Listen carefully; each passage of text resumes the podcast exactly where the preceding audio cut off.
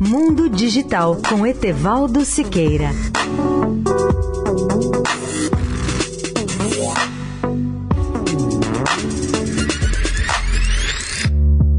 Olá, ouvintes da Eldorado. Que acham vocês de uma viagem a Marte numa nave para 20 pessoas em 2023, como planeja Elon Musk? Eu conversei ontem com dois colegas e amigos jornalistas baseados em Houston, no Texas, sobre o assunto e eles acham que isso não acontecerá senão por volta de 2030 e não em 2023. Mesmo considerando uma loucura, eles acham, no entanto, que Elon Musk vai pôr em prática esse projeto. Tudo que sabemos sobre Marte ainda é pouco para permitir alguma segurança de sobrevivência nesse planeta, mesmo com o trabalho da sonda Opportunity da NASA, que trabalha em Marte há 14 anos. Há poucas semanas a sonda desligou seu sistema de comunicações e dormiu durante vários dias porque não havia condições para trabalhar no meio de tremendas tempestades de poeira e areia que envolviam o planeta. A boa notícia foi de que existe realmente água em Marte. A revista Science na edição de 25 de junho passado, menciona a descoberta de um lago de água em estado líquido a cerca de um quilômetro e meio abaixo das camadas de gelo e de poeira da calota polar sul de Marte. O mais curioso é que, em 1987, há 31 anos, portanto, uma pesquisa do cientista Stephen Clifford, da empresa PSI, já defendia a existência de muita água em Marte, em especial nos polos. No final da conversa, a grande surpresa, um dos meus seus colegas jornalistas, revelou o seu plano de se candidatar como um dos passageiros voluntários da primeira viagem a Marte a ser promovida por Elon Musk.